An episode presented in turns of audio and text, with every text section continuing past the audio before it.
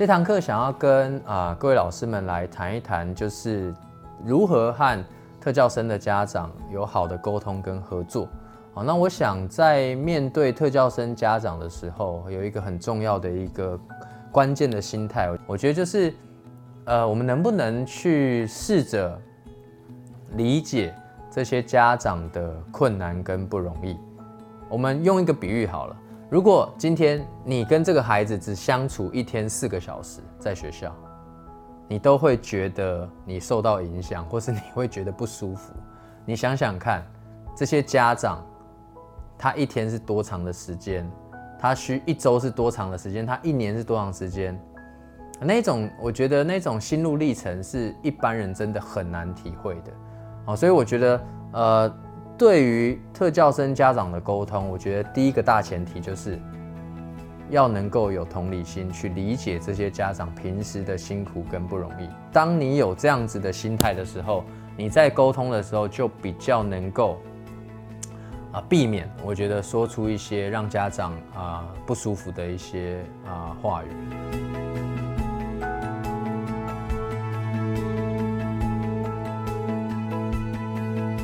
对于在跟特教生家长沟通的呃原则上面，我们可以掌握哪些重要的原则呢？我想第一个部分啊，就是呃，这是很多特教生的爸爸妈妈跟告诉我的。他说，其实他很怕老师跟他联络，尤其是孩子去学校之后，他基本上看到学校电话的有时候不敢接，因为很多时候都是出事了嘛，啊，都是出事了才联络。像我的活动啊，很多时候都是好几天住在一起。我曾经遇过一个很夸张的状况，就是家长把小孩送来之后，他手机就关机了，你就再也找不到他。我想说，这个爸爸妈妈也真的很放心，就把小孩放过来，然后人就消失了，然后到最后一天他才跟你联络。那为什么会这样呢？因为我觉得对家长来说，长时间的照顾孩子，那种心理的压力负担都很重。哦，所以他把孩子交出来的时候，某种程度他也是一种心理的一种喘息跟休息。哦，所以家长很怕接到老师的电话，是担心孩子又在学校又闯祸了。哦，我又要去学校收拾善后，又要去跟别人道歉了，甚至又要去赔偿了。哦，所以我会鼓励各位老师们，如果在跟特教生家长沟通的时候呢，不要只有出事了才联络。啊，平常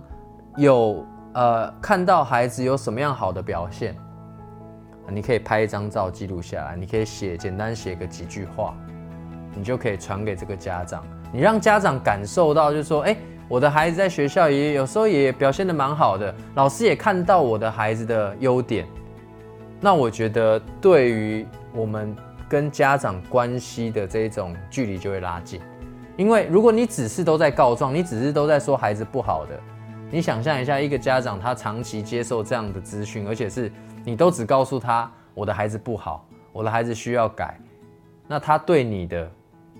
他会对你有什么看法？那再来，我现在呃也很常听说，呃很多的班级都有所谓班级的群组，哦，那对于特教需求的孩子而言，犯错可能是频呃频率会比较高。哦，或者是，例如说作业没有交，来不及完成，也可能会比较多。那对于老师们，我也知道，大家在沟通上，你在群组里面发布这些讯息，很多时候是为了求那个效率嘛，让大家很快速的知道现在班级的状况，哦，哪些孩子可能有些地方需要调整，哪些孩子需要补交作业，你这样同同时发布，对你的工作的效率会比较高。如果今天是跟个别孩子而言是比较隐私性的问题，或者说这个状况，你也知道这个孩子本身就就有这样的一个需要被辅导的需求，我会建议大家，就是如果个别化的一些讯息，不要直接就传在群组当中，让大家都知道啊，因为我觉得，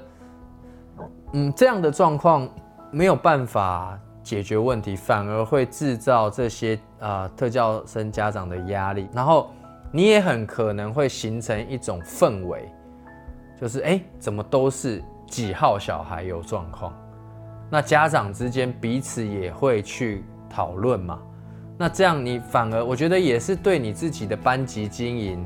产生，我觉得会产生一些负向的一些影响。再来，我过去也会遇到一些情况是，对于特教需求的孩子的家长，你在沟通上面可能会产生一些呃困难。你希望他改变，或是你希望他调整面对孩子的方式，但你直接跟他讲，OK，家长可能很客气。我都回应你哦，知道了，好，我会。但是你观察之后发现还好像都没有改善啊，哦，所以我觉得如果你有观察到你自己啊班上特教生孩子的家长有这样的现象产生的时候，请老师们善用啊别人的力量，例如说今天你在谈一个孩子的学习问题，你不是只。从你的课程的角度出发去跟这个家长沟通，你可以去收集或是去了解这个孩子在不同科目上面的学习表现，哎，都有一样的状况。例如说，这个孩子在课堂上他会跟同学聊天，哎，发现在不同课都有，哎，哦，那你跟家长反映的时候就不会只是说，哦，那我的课堂里面有有遇到这样的状况，而是别的课堂。的老师也都有提出相同的建议，希望孩子在这方面可以去做调整。那你自己说他可能不相信啊，甚至你可以请你的同事帮忙帮你说。那针对特教辅导上面比较呃专业性上的建议，你当然可以请特教老师协助你去跟家长沟通。那这边也特别跟老师们补充说明啊。对于只要是有特教生资格的这样的正式资格的特教生，我们的特教法有规定啊，就是他其实每一个学期都会需要召开个别化教育会议，就叫所谓的 IEP 会议。所以各位老师，你很有可能会被特教老师邀请进到这个会议里面去跟家长讨论。孩子的状况，真的有一些很用心的老师，他在 IEP 会议，他可以充分的分享他对于这个孩子的观察跟了解。因为特教就像我们前面讲，特教老师跟这个孩子相处的频率跟密度，并没有普通班老师来的高。他其实非常仰赖普通班老师对这个孩子的观察。哦，所以 IEP 会议也是。呃，我觉得学校老师跟家长沟通很正式的一个管道。如果老师们，你对这个孩子有什么样的需求，或是提醒，或者是希望家长配合的部分，很正式的提出来的场合就在 IEP 会议。你对孩子的观察，你希望孩子接下来可以做什么样的安排，这些都会被记录在啊很正式的文件当中。哦，那也会成为这个孩子未来从小学阶段转衔到国中阶段，从国中阶段转衔到高中阶段很重要的一个辅导记录的参考。哦，就像我们如果接到一个啊个案的时候，我们一定会去查阅他过去的辅导记录。那里面其实很关键的很多的描述，特教老师的描述，其实很多时候都仰赖普通班老师提供的资讯。哦，所以跟家长沟通的部分，我觉得如果是一些很正式的讯息，你希望它可以变成实际执行的方案，那你可以善用 IP 会议去提出来。好，那再来，我想也提醒老师们啊，如果我们在跟家长沟通的时候，一定要有凭有据。什么叫有凭有据呢？就是我们平时就要有记录的习惯。如果这个孩子他在你的班级里面常常有状况，那我建议老师们一定要写辅导记录，不用那个长篇大论，但你重点一定要写出来。例如说几月几号发生什么事情，这件事情跟哪位同学有关，那你怎么处理的？那孩子的说法是什么？你你把这个过程摘要式的也好，简短的记录下来。那为什么这个很重要？因为这个是保护你自己的方法。很多时候，家长，呃，他孩子出现了一个状况，那其实这个是有迹可循的，这是有迹可循的，在学生辅导法上面呢，对于辅导老师来说，这就特别重要，是可以往下追究的。例如说，这个孩子在国中或高中的时候出了一个很大的行为问题。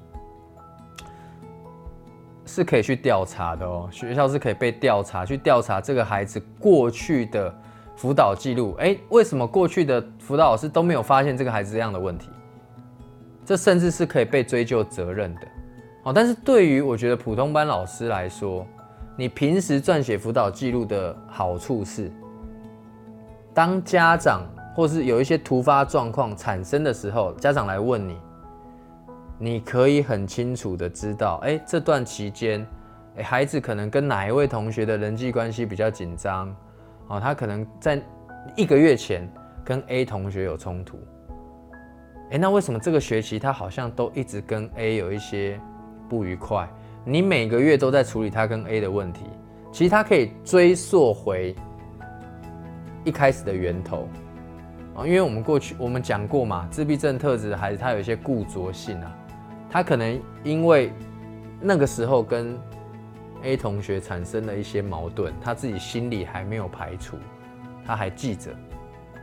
所以他一直就记着，然后一直不断的就在有机会就跟他冲突，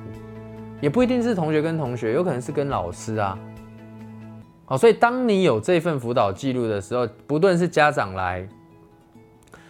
跟你讨论，或者是学校辅导单位，他需要你提供相关的资料的佐证，你平常就有记录，你就不容易出现说啊，学其他人来要资料，你什么都没有，然后你要重新申啊，因为那个时候你在写都已经很晚了，而且你对于那个事件的描述，很多时候就已经淡忘了，你就不会很具体的能够啊提供我觉得重要的资讯给辅导人员。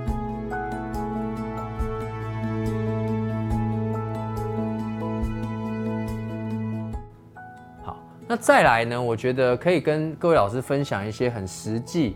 的跟家长沟通的一些案例，因为呃，在我的辅导经验当中，也遇过一些比较有挑战性的家长啊，就是他跟学校可能有很多的啊冲突。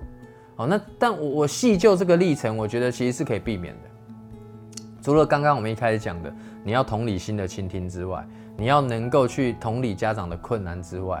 哦，你在这个过程当中，你你跟家长沟通上面，你就会特别注意你的一些措辞跟策略。举例来说，如果你是低年级的老师，就国小低年级，这个小孩他过去没有什么就医的记录，但是他的确在班级当中有一些状况产生，请不要大拉拉的直接叫家长带小孩去看医生。因为你没有办法确定家长的心理状态，有时候你这句话对家长心理来说是非常受伤的。你觉得小孩有问题吗？你觉得小孩有问题才需要看医生，对不对？好，就是他就会有本能性的防卫出现。所以在面对这样状态的家长的时候，我觉得第一步，我一定会去具体的描述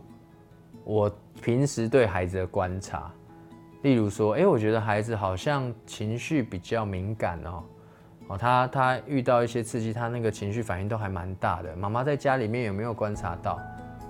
哦，爸爸，你有没有过去有没有这样的经验？哦，哎，那你们都怎么处理？啊，就多听听家长对于这个事件本质的一些想法。那再来，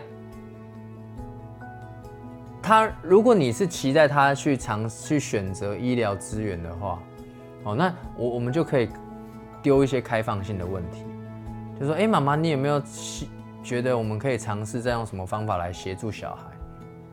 啊，让让家长自己去呃去想，哎，或许我们可能从教育的角度以外，从辅导的角度，甚至可能从医疗的角度，也需要提供孩子这样的协助。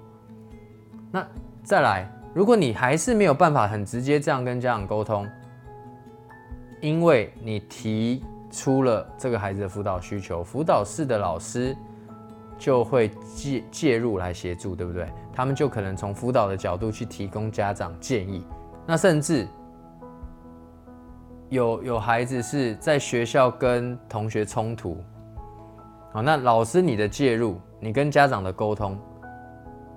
你有没有办法先掌握整个过程事情的来龙去脉？啊，因为当你不知情，然后孩子回到家，他先跟家长讲了，你才知道，那这其实就会比较麻烦。哦，所以如果班级里面有发生任何的事情，如果是孩子跟孩子之间冲突，又涉及了特教的孩子的时候，我觉得老师你的敏感度就要提升。哦，因为现在我们应该知道，哈，霸凌事件如果产生二十四小时之内就会被通报。好，所以你的处理是有期是有时限的。好，那怎么样让大事化小？怎么样让小事变没事？其实很关键的一个因素就是你平常跟家长建立的互信的关系。我是特教老师曲志矿，让我们一起启发孩子的潜能，不放弃每一个有特教需求的孩子。